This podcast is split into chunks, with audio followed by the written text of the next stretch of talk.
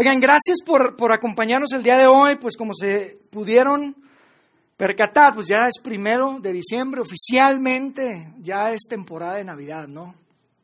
Entonces empezamos con un poco con eso. Yo quiero agradecerles otra vez por acompañarnos el día de hoy. Para mí es un, es un verdadero privilegio tener la oportunidad de compartir con ustedes. Si no tengo el gusto de conocerte, mi nombre es Jair. Soy parte del equipo de Vidaín aquí en Ciudad de México y me encanta tener la oportunidad de, de, de que hoy estamos arrancando, iniciando una nueva serie. Una nueva serie de mensajes que vamos a estar compartiendo por tres semanas y la serie la titulamos La incómoda solución para prácticamente todo. Yo creo que es el título más largo que hemos utilizado, pero también es el más creativo. Déjame te digo por qué, porque aunque no lo revela el título, esta es una serie que tiene todo que ver con Navidad. Porque como mexicanos, como latinoamericanos, de hecho, sabes, simplemente por vivir de este lado del mundo, la Navidad, pues híjole, nos alcanza. La, Navidad es parte de la festividad, hay una gran tradición atrás de, de, de, esta, esta celebración independientemente si tú crees en Jesús o no. ¿Estás de acuerdo?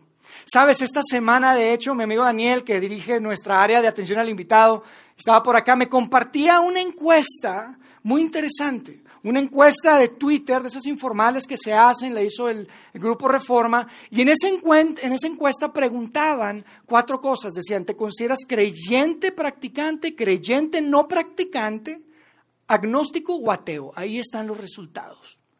La gran mayoría creyente, no practicante. Sin embargo, sabes que cuando yo veía, veía eso me parecía súper interesante, que hay una, gran, hay una gran parte de la gente que respondió que se considera, pues simplemente no cree. No cree absolutamente nada. Y sabes, para mí, cuando veía esto, pues se me venía un, un pensamiento que, tengo que reconocer, les voy a compartir el pensamiento, pero tengo que reconocer que es bastante ingenuo, ese pensamiento es bastante simplista, para ser honesto, pero cuando yo veía esto, lo que se me vino a la mente es, ¿por qué o no entiendo por qué habría alguien que no quisiera que el cristianismo fuera verdad? Y a ver, déjame aclarar, no estoy diciendo que no puedo entender por qué habría alguien que no cree que sea verdad. Eso sí lo puedo entender. Una cosa es que alguien diga, no creo que es verdad, porque eso, eso, eso tiene, pues tal vez te falta información, tal vez hace falta una cantidad de respuestas a preguntas difíciles, falta evidencia, o sea, eso lo puedo entender.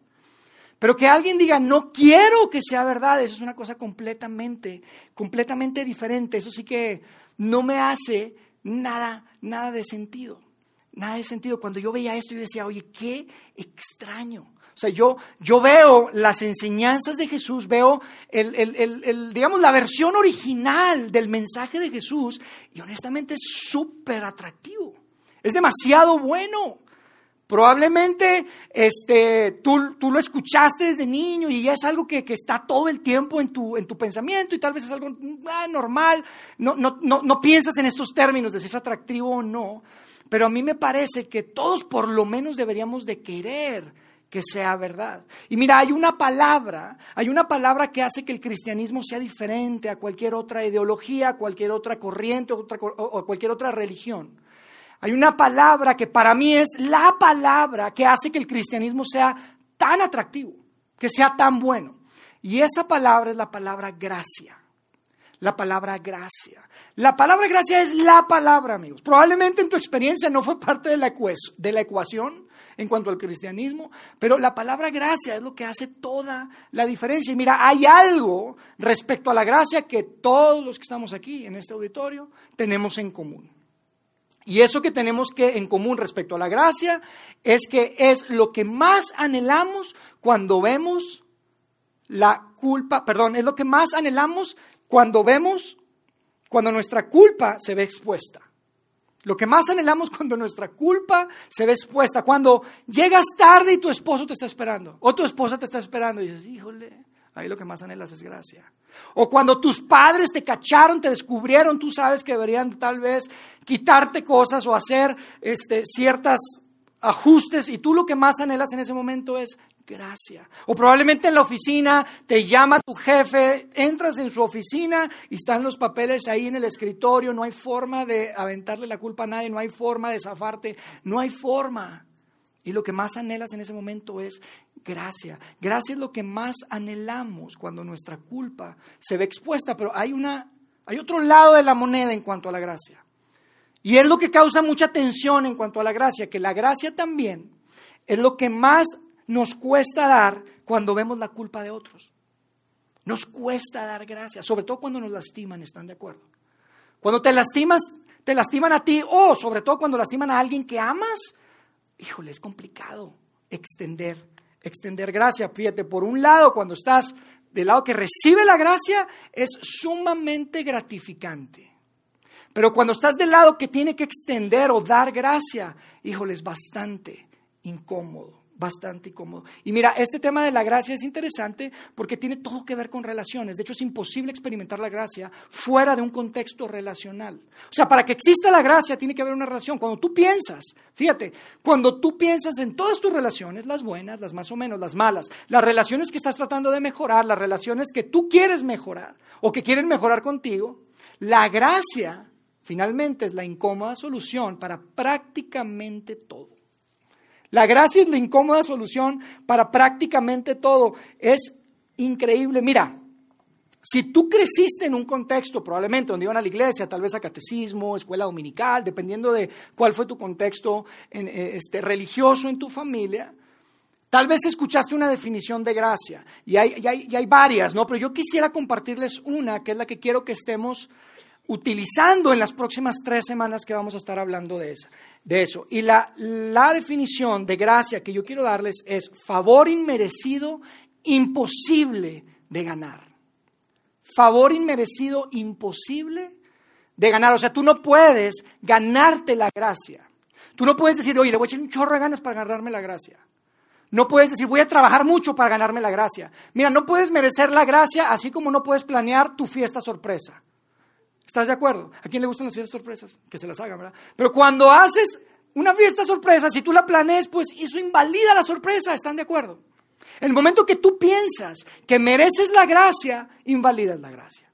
Inmediatamente. No tiene ningún sentido. Tú puedes pedir, tú puedes suplicar gracia, pero en el momento que crees que la mereces, la invalidas por completo la invalidas. Mira lo que, lo que quiero que, que, tengamos en mente, que es importante para nuestra conversación, es lo siguiente. Es imposible reconocer o recibir gracia hasta estar convencidos de que no la merecemos. Jamás podrás experimentar gracia si piensas que la mereces. Y otra vez, tiene que ser en un contexto relacional. O sea, para que se dé la, la, gracia tiene que haber una relación. Y sabes, y escucha bien esto, la relación, en esa relación tiene que haber un desequilibrio, donde tú estás en el lado negativo de esa balanza. Ahí es cuando se puede dar la gracia, es lo que más anhelamos cuando nuestra culpa se ve expuesta. Por eso para mí el cristianismo es tan atractivo, por la gracia. Por eso todos creo que deberíamos por lo menos creer por lo menos querer, perdón, que sea verdad. No todos tal vez llegan a darle la vuelta intelectualmente y eso está bien, pero por lo menos creo que todos deberíamos de querer que sea verdad. Y mira, esa es la razón por la que Dios tenía que hacerse presente. Porque es 100% relacional. No puede darse la gracia fuera de una relación. Nunca habríamos conocido la gracia de Dios sin la presencia de Dios. Por eso vino Jesús a este mundo porque tenía que ser personal, tenía que haber una persona. Y ese es el mensaje de la Navidad. Ese es el mensaje de la Navidad. Ahora, esto que les estoy compartiendo es algo que uno lo ve a través de los escritos de la Biblia, o sobre todo en el Nuevo Testamento, y hay muchos lugares donde lo puede uno ver. Pero hay una persona que se llamaba Juan, que era uno de los amigos más cercanos a Jesús. Y él escribió varios libros que hoy forman parte de lo que es el Nuevo Testamento. Escribió tres cartas que muy creativamente las titularon Primera, Segunda y Tercera de Juan. Hay otro libro que él escribió que se llama el Apocalipsis, que es el último libro de la Biblia, pero hay uno en particular que es el que quiero hacer referencia el día de hoy, que es el Evangelio, o una de las cuatro biografías que tenemos en la Biblia de Jesucristo, es el Evangelio de Juan. Y mira, a mí me encanta este, este, este libro, esta biografía es, es la verdad mi favorita de las cuatro, porque es una que Juan escribió cuando ya estaba súper avanzado en edad. Él tenía probablemente 80, 90 años cuando escribió eso. Seguramente la gente se acercaba con él, escuchaba las anécdotas y le decía, Juan, tú tienes que dejar esto por escrito porque ya no te queda mucho tiempo, el hombre era, era grande en edad. Fíjate, él, él creemos y, se, se, cree por la tradición que él fue el único que sobrevivió a todos sus amigos, a todos los discípulos. Él fue el único que murió probablemente de causas naturales. Entonces, él llegó a una edad avanzada y es como si se para un momento en su vida antes de morir y dice, tengo que dejar esto por escrito. Esa épica aventura que es increíble, pero que es verdad, acerca de lo que Dios hizo entre nosotros. Entonces quiero que empezamos a leer un verso, solo un verso del primer capítulo de Juan, del Evangelio de Juan, en donde Juan habla de, este concepto que les estoy este, compartiendo y ustedes van a dar cuenta, o sea, Juan llega, si, si, lo quieren leer después, sería padrísimo que lean todo el Evangelio de Juan, pero ustedes ven que cuando empieza, él va directo al grano, directo al corazón del mensaje de la Navidad. Y quiero que leamos juntos el verso 14 del primer capítulo de Juan. Fíjense lo que dice ahí. Dice, y el verbo se hizo hombre y habitó entre nosotros.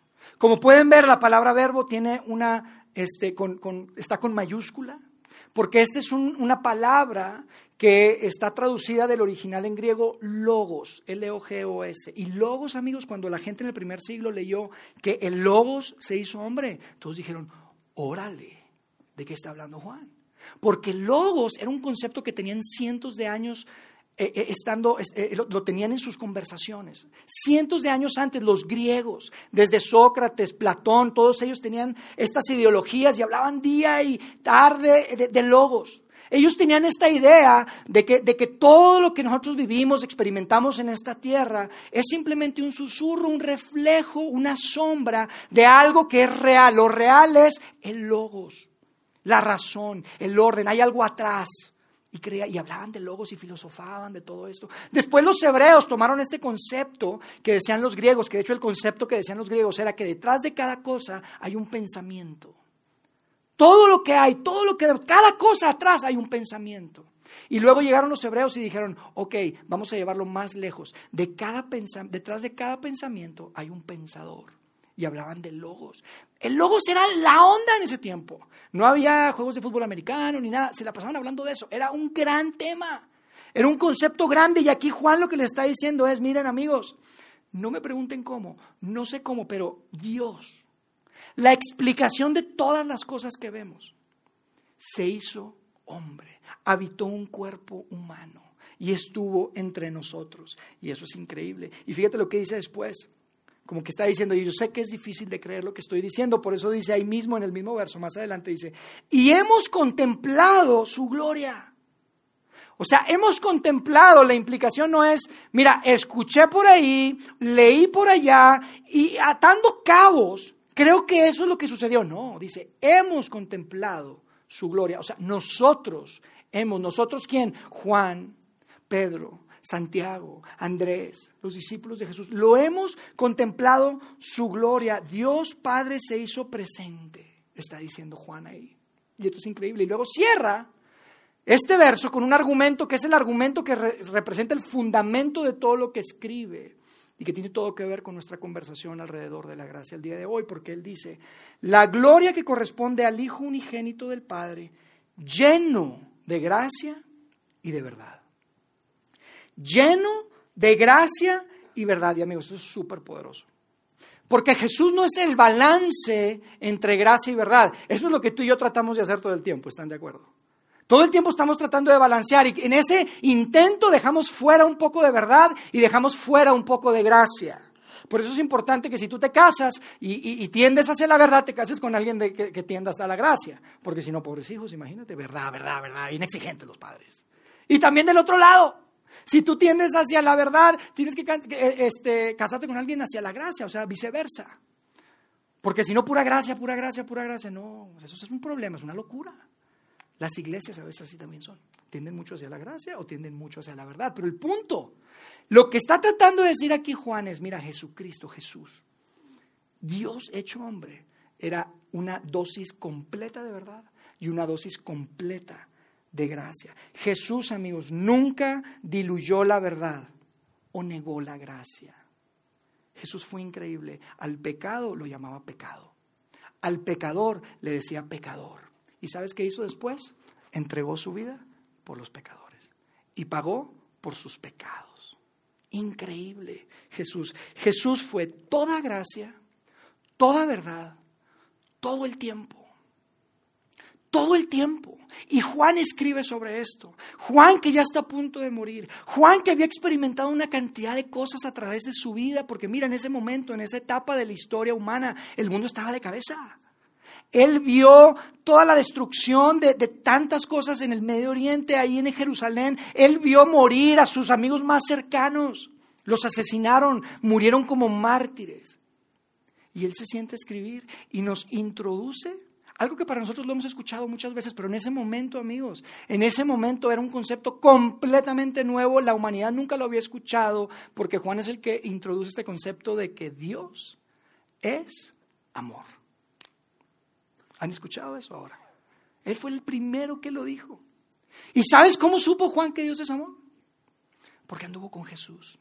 Y Jesús era toda gracia y toda verdad. Y si tú eres padre aquí, tú sabes que el amor requiere una dosis completa de verdad y una dosis completa de gracia, no un balance.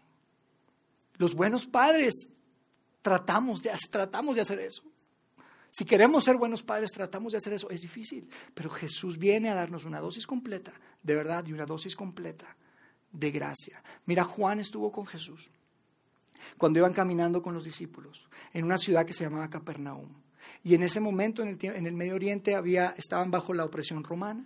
Y llegó un momento donde probablemente este, había como un retén, porque había un montón de gente ahí que estaban cobrando impuestos, los cobradores de impuestos. Ustedes probablemente han escuchado esto. En el primer siglo, amigos, en la sociedad judía, los cobradores de impuestos eran lo peor. Eran unos traidores, eran unos ladrones. Era gente que trabajaba para la oposición, para la, la opresión romana, la ocupación romana. Ellos trabajaban para ellos. Tenían sus cuotas y una vez que cumplían con sus cuotas podían robar todo lo que querían. Mira, era como tener una licencia para robar. Eran de lo peor. Y dice ahí que probablemente después de que pagaron ahí lo que tenían que pagar, Jesús le dice a la persona que le cobró los impuestos, le dice, Leví, sígueme. Leví es el nombre de Mateo en hebreo. Mateo, uno de los doce. Y yo creo que estaba ahí Juan y estaba, pero dijeron, ¿qué? Le dijo que nos siguiera. O sea, ¿cómo? Jesús, espérate, te equivocaste. Él no, no puede ser. ¿Cómo es posible? Es más, Jesús ni siquiera le dijiste que se arrepintiera. Ni siquiera le dijiste que regresara el dinero que se robó. Ni siquiera le dijiste que cambiara por lo que sabemos y lo que viene ahí. Probablemente él se levantó, Mateo, le dijo, ok, Jesús, ¿a dónde vamos? Y dejó encargado ahí la chamba. No dice que dejó. Simplemente dice que le dijo Jesús, ok, ¿a dónde vamos? Y Jesús le dijo, vamos a tu casa. Vamos a hacer una carnita asada. Inmediatamente después. Una carnita asada. Y le dijo, invita a tus amigos. A lo que Mateo probablemente dijo, oye, pero Jesús, pues a mis amigos, híjole, no son así como que Madre Teresa de Calcuta. Son de lo peor. No, no eres como mis amigos. Mis amigos no son como tú. Invita a tus amigos, Mateo.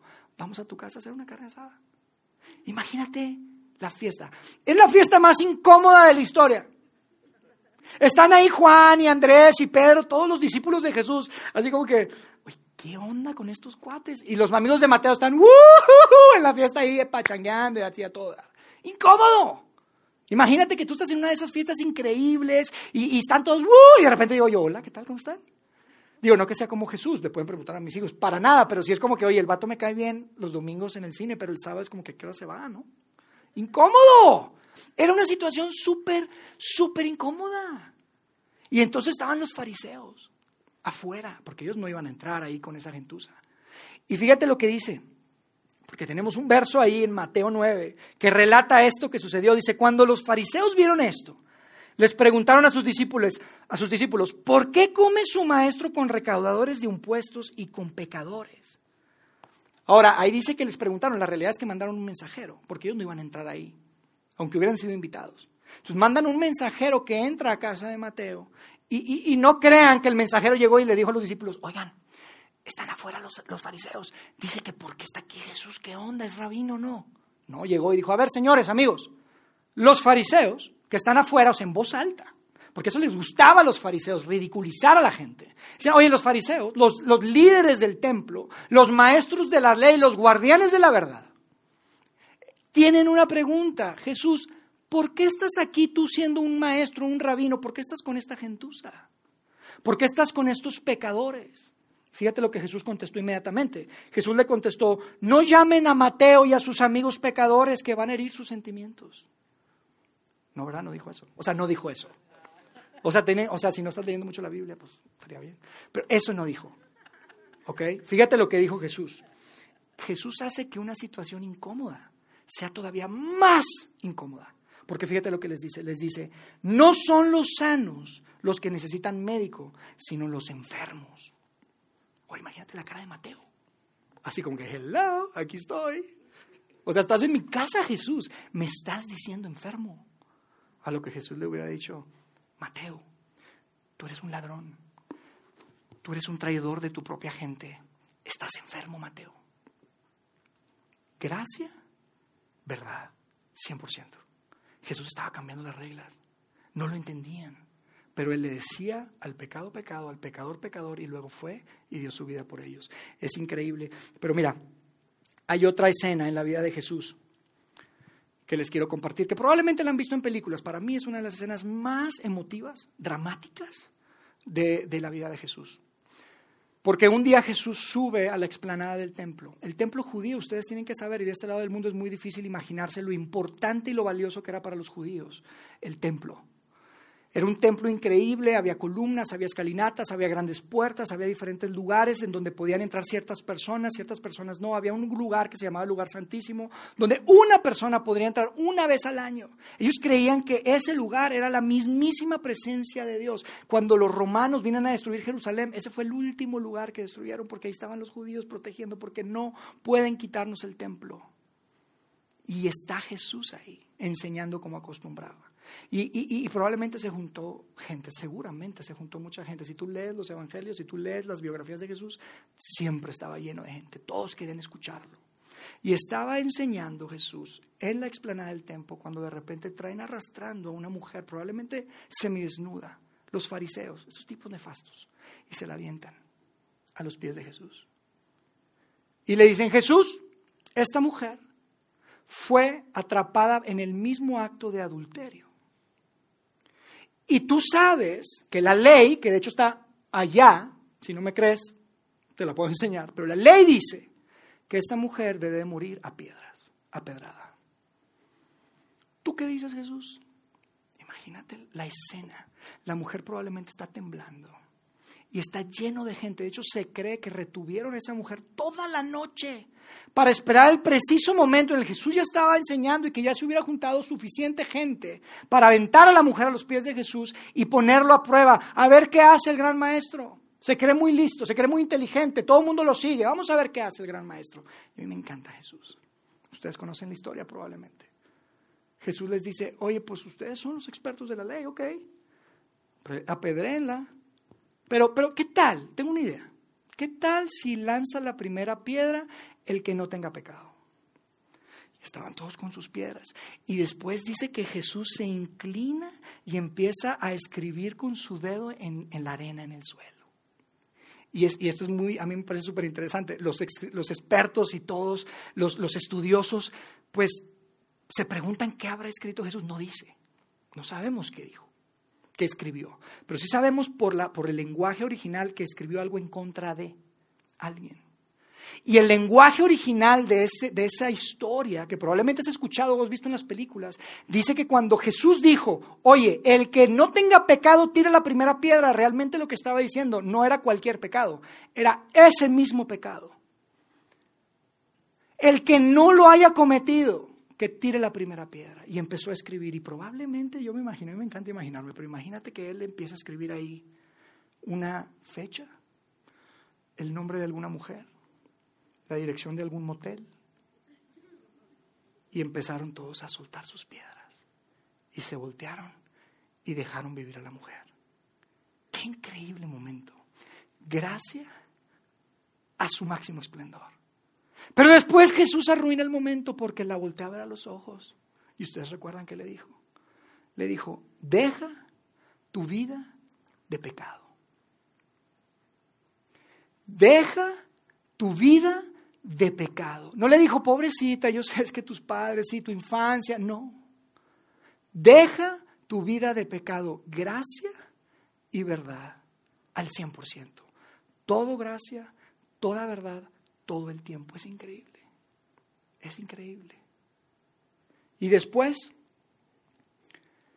vemos que Jesús hace esto constantemente, una y otra vez, con múltiples personas, múltiples encuentros, dando verdad y dando gracia al 100%, algo que tú y yo difícilmente logramos. Lo que tú y yo queremos balancear, Jesús llegaba y daba 100% de ambos. Era como si Jesús llegó a, traernos este mensaje. Eres culpable, pero no te condeno. ¿Cómo Jesús? No me condenas, entonces no soy culpable. No, eres culpable. Ah, si soy culpable, me tienes que condenar. No, eres culpable y no te condeno. Amigos, a partir de que llega Jesucristo a esta tierra, para tu beneficio y para mi beneficio, la gracia había bajado del cielo. Había nuevas reglas, hay un nuevo pacto, hay un nuevo representante de Dios entre los hombres. Y es 100% gracia, 100% verdad, 100% del tiempo. Es increíble, es increíble. Por eso para mí se me hace tan complicado que alguien no quiera creer, querer, perdón, otra vez que alguien no quiera querer que esto sea verdad. Es un gran mensaje. Mira, Juan, del que estábamos hablando hace un momento, estuvo al final de todo. Al final de la vida de Jesús, cuando estaba ahí en el madero, cuando estaba en la, en la cruz y estaba a punto de morir. Juan fue la persona que Jesús le dijo, oye Juan, su amigo, su amigo de los más cercanos, Juan, te encargo mamá, Está a punto de morir. Y ahí estaba Juan y lo vio absolutamente todo. Y ahí vemos nuevamente una expresión, para mí la máxima expresión de gracia y verdad en Jesucristo. Porque fíjate lo que dice que sucedió. Para mí este es el momento más incómodo de todos los que hizo Jesús, porque fíjate lo que dice la historia. En Lucas 23, en el verso 32, dice, también llevaban con él a otros dos, ambos criminales, para ser ejecutados. Porque los religiosos y los políticos del primer siglo decidieron que tenían que deshacerse de gracia y verdad. Decidieron que tenían que deshacerse de Jesucristo. Porque y, su mensaje iba en contra, afectaba sus intereses. En el 33 dice, cuando llegaron al lugar llamado la calavera, lo crucificaron ahí, junto con los criminales, uno a su derecha y otro a su izquierda. Y Lucas no nos da detalles, no nos da detalles de la crucifixión. Porque cualquier persona en la historia, y especialmente en el primer siglo que leyera esto, sabía a lo que esto se refería. Ellos sabían qué significaba las implicaciones de la crucifixión. Esto significaba tortura, eso significaba mucha sangre, eso significaba humillación. No era necesario dar detalles. Y después leemos, lo que vamos a leer después, viene una de las partes más sórdidas, horribles, repugnantes, que muchas veces pasamos de largo. Lo leemos y no lo pensamos, pero, pero sabes, esto que vamos a leer te representa a ti, me representa a mí, y a mí me recuerda que esta no es una fábula, que esta no es una historia en una tierra lejana, que no es un, un invento, porque fíjate lo que dice, esto es lo que Juan vio, dice, la gente en el verso 35, la gente por su parte se quedó ahí observando. Y aún los gobernantes estaban burlándose de él. Salvó a otros, decían, que se salve a sí mismo si es el Cristo de Dios, el escogido, porque ellos sabían que eso es lo que Jesús afirmaba de sí mismo. Ellos sabían que los seguidores más cercanos de Jesús, eso es lo que afirmaban de Jesús, que Él era el Cristo, que era el elegido. Y uno de los criminales, en el verso 39, dice, allí colgados, empezó a insultarlo. O sea, uno de los dos hombres estaba convencido que se iba a llevar su veneno hasta la muerte. Y después dice, pero el otro criminal lo reprendió. Y mira, yo te quiero, quiero detenerme aquí porque, porque uno lo lee esto muy acomodadito, en un parrafito, con un punto al final, pero yo no creo que esta conversación, que estas frases, que esto que dijeron estas personas, estos criminales, sucedieron así seguiditos. Porque si lo que sabemos de la crucifixión es correcto, para hablar, eso requería un tremendo esfuerzo. Tenían que tomar una cantidad de fuerza para impulsarse, tomar aire y después poder hablar. No era poca cosa hablar mientras estás colgado de una madera. Entonces, esto probablemente pasaron múltiples segundos, decenas de, o, o inclusive minutos entre cada una de estas, de, estas, de estas frases que se dijeron. Y lo que dice el hombre después de ahí cuando va a responder es increíble porque dice, ni siquiera temor de Dios tienes. Tal vez estaba agarrando aire. Aunque sufres la misma condena. Dijo, en nuestro caso, el castigo es justo, pues sufrimos lo que merecen nuestros delitos. Este, en cambio, no ha hecho nada malo. Y tienes ahí a Jesucristo con dos criminales, uno de cada lado. Uno insultándolo y otro tomando la fuerza y el valor para decir, oye, no, no, no ves. Para decir, oye, mira, si el cielo es para gente buena, nosotros no tenemos oportunidad.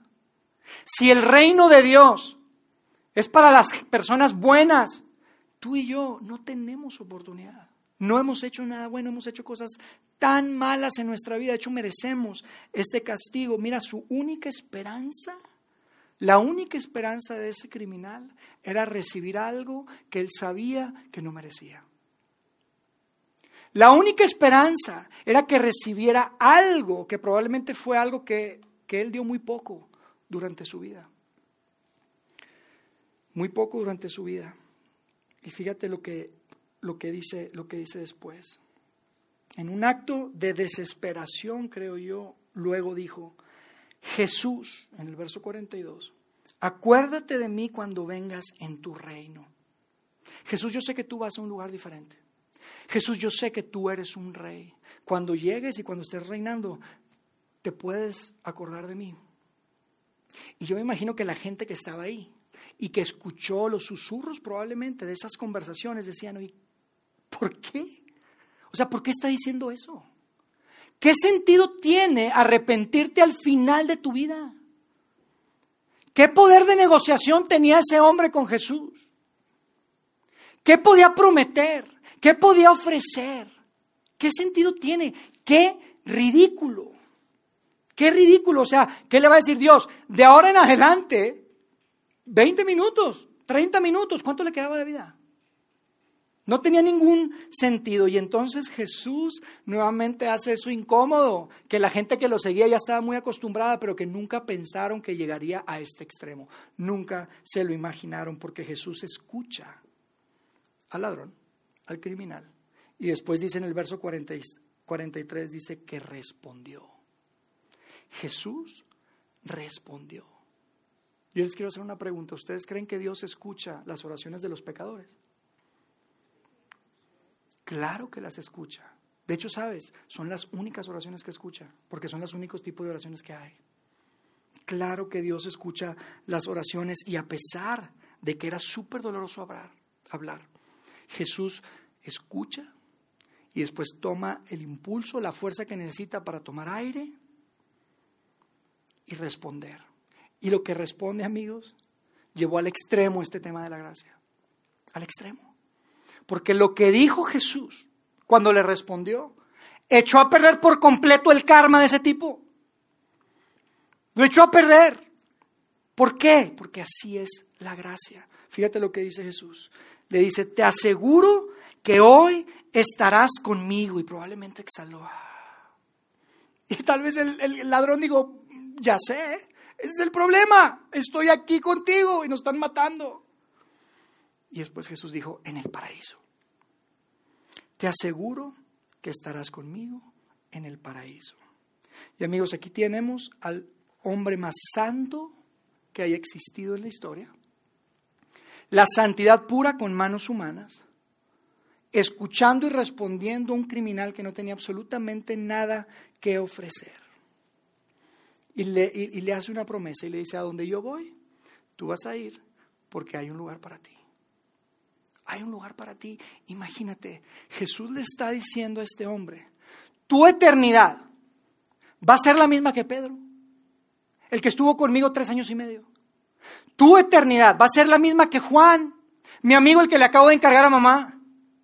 Tu eternidad va a ser la misma que Esteban, el que dentro de poco tiempo iban a apedrear y sería el primer mártir del movimiento de Jesucristo. Tu eternidad será la misma. ¿Por qué?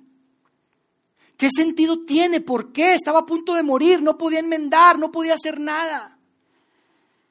¿Qué le podía prometer? ¿Por qué? Porque amigos, así como la vida no es justa, la gracia no es justa. La gracia es mejor que justa. La gracia es incómodamente mejor que justa. Esa es la gracia de Dios. Es incómoda, es injusta y es maravillosa. Y esa fue la marca de Jesús cuando estuvo aquí en la tierra. Esa fue la marca de Jesús en su vida y aún después de que regresa de la muerte, ustedes saben la historia, él andaba buscando a su amigo Pedro. Pedro el que lo había negado tres veces, el que lo había abandonado y traicionado, lo buscó. ¿Y saben para qué lo buscó? Ustedes recuerdan la escena probablemente. Le pregunta a Pedro cuando lo encuentra y Pedro se quiere morir. Pedro probablemente se golpeó, probablemente se arrancaba los pelos después de lo que había hecho a su maestro, a su líder, a su amigo. Y Jesús llega, lo mira a los ojos y le dice, Pedro, ¿me amas? Y Pedro dice, Dios, tú, Jesús, tú sabes que yo te amo, Señor. Y le dijo, ¿sabes? Te voy a poner a cargo de todo el movimiento y lo pone como el líder de todo el movimiento. Eso es gracia. Amigos, Pedro no se lo merecía. Y después, unos meses después, Jesús va y recluta a un hombre llamado Saulo. Un tipo muy educado, por cierto, bastante preparado, que estaba convencido y, quería eliminar y erradicar este movimiento que Jesús había iniciado. Y va con él y le dice, oye, oye, oye, ven, yo quiero que tú trabajes para mí y le da la oportunidad de escribir prácticamente la mitad del Nuevo Testamento. Y le cambia el nombre, le dice, ya no va a ser Saulo, ahora va a ser Pablo. Eso es gracia. Pablo no se lo merecía. Pablo no se lo merecía. La palabra que representa la esencia de Jesús y su mensaje otra vez es gracia. Eso es la razón por la que yo creo que todos deberían querer que esto sea verdad. Y esta gracia es una invitación, que es, que es una invitación también para ti, el día de hoy. Es una invitación muy parecida a la invitación que le hizo a Mateo cuando le dijo, vamos a tu casa, mientras estaba ahí robándole a la gente con licencia. Es la misma invitación, muy parecida a la que le hizo a la mujer cuando le dijo, no peques más. Es muy parecida a la invitación a la que le hizo al criminal que murió a su lado. Es una invitación que, fíjate, fíjate cómo dice esta invitación, y esto es importante. Es una invitación que dice, conozco todo de ti, absolutamente todo. Sé lo bueno y sé lo malo. Quiero que me sigas. Pero te advierto, si me sigues, te voy a alejar de tu pecado. Te voy a alejar de lo malo. Y no es que se me olvide lo malo que hiciste, es mucho mejor que eso. Recuerdo cada detalle de todo lo que has hecho y todo lo que hiciste. Y aún así, te amo. Así que ven, sígueme. Déjame orar por ti. Dios, gracias por tu Hijo. Gracias por tu amor. Gracias porque en ese amor podemos reconocer que hay 100% gracia y 100% verdad. Gracias por esa dosis completa de ambas que todos los que estamos aquí hemos vivido suficiente para saber que lo necesitamos, Dios. Gracias porque podemos escuchar y leer y tener acceso a estos textos tan antiguos. Y que han, son textos, Padre, que han, que han cambiado por completo la humanidad entera, que han definido por completo la civilización, que han hecho tanto, Dios, para que cuántas vidas sean transformadas, Dios. Queremos decirte que queremos de esa gracia, queremos de esa verdad de nuestra vida, la necesitamos y te agradecemos porque a través de tu Hijo Jesucristo podemos tenerla. Gracias por ese amor inigualable, incondicional, en el que a pesar de que antes de que la gente se arrepintiera o inclusive reconociera que estaba mal, tú ibas, los tomabas de la mano y les decías, sígueme. Y gracias porque sabemos que esa es la invitación que nos haces a nosotros. Queremos seguirte, Dios. Queremos ser parte. Queremos recibir de tu gracia y permite que como personas, como comunidad, como iglesia y como comunidad de fe, que nosotros podamos también extender esa gracia que a veces es tan incómodo, Dios. Ayúdanos a poder aprender y desarrollar esa habilidad, eso que, eso que tú tenías, Dios, en donde podíamos extender gracia hacia las demás personas. Gracias nuevamente, Dios, por la oportunidad de estar juntos y poder compartir este tiempo con mis amigos. En el nombre de Jesús, oramos. Amén.